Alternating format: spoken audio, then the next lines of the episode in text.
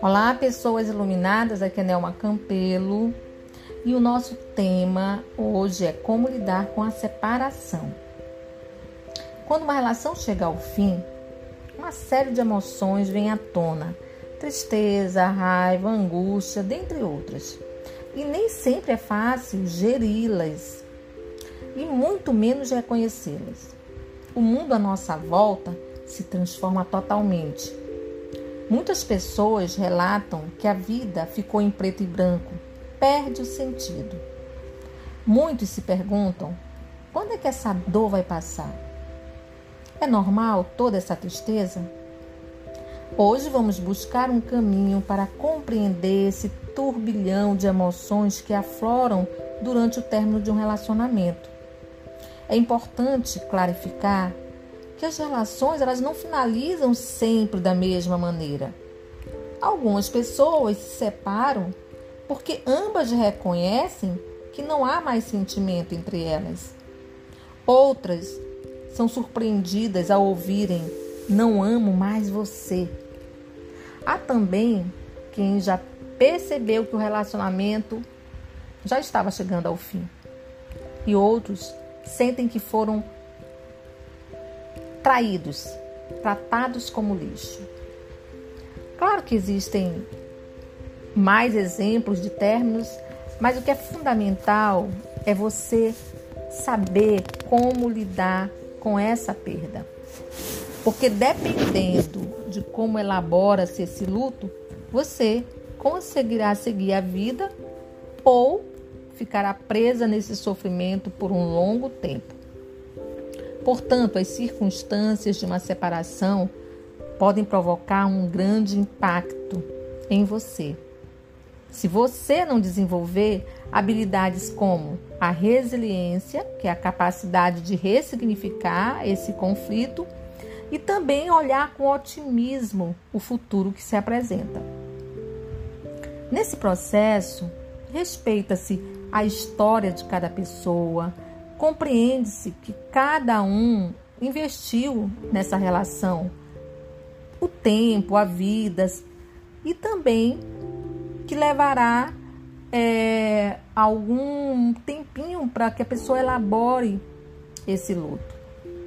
O mais importante é entrar em contato com as suas emoções, com a raiva, com a tristeza, com o medo de maneira saudável e falar sobre todos eles, passando por todo um processo de compreensão, de aceitação.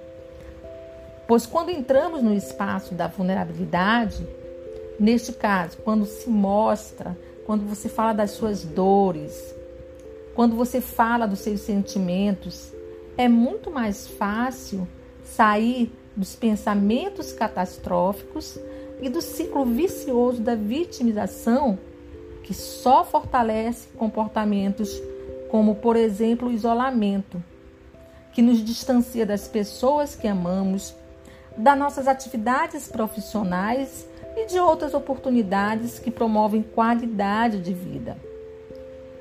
Refletir sobre toda essa situação é fundamental para a pessoa encontrar um novo caminho.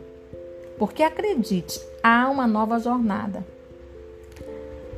Já, já pensou que essa experiência vai fazer você olhar para vários aspectos de sua vida que você estava negligenciando?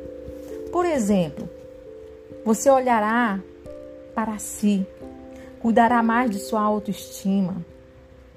Talvez você nem tenha percebido o quanto você deixou de se priorizar enquanto vivia em função da aprovação do outro. Quantas amizades, quantos sonhos foram deixados para trás porque a prioridade era essa relação simbiótica, eu e você, você e eu. Ou seja, só os dois nesse mundo. Esse término pode ser uma grande oportunidade de recomeçar a viver a sua vida com mais maturidade emocional. Então, eu gostaria de finalizar com algumas perguntas que vão te empoderar e que vão direcionar seus pensamentos, seus sentimentos. Você encontrará um novo caminho. Primeira pergunta: O que eu estou buscando nos meus relacionamentos? Qual é o objetivo principal da minha vida? Eu escolho ser feliz agora? O que eu estou criando na minha vida com os relacionamentos que eu tenho escolhido? Esse relacionamento me nutre? Ou esse relacionamento me distrai de mim mesmo? Viu só?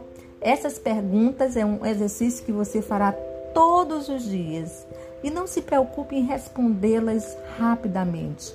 Deixa que elas venham naturalmente do fundo do seu coração e que você realmente passe a se priorizar porque você é a pessoa mais importante da sua vida. Um beijo no coração e até o próximo programa.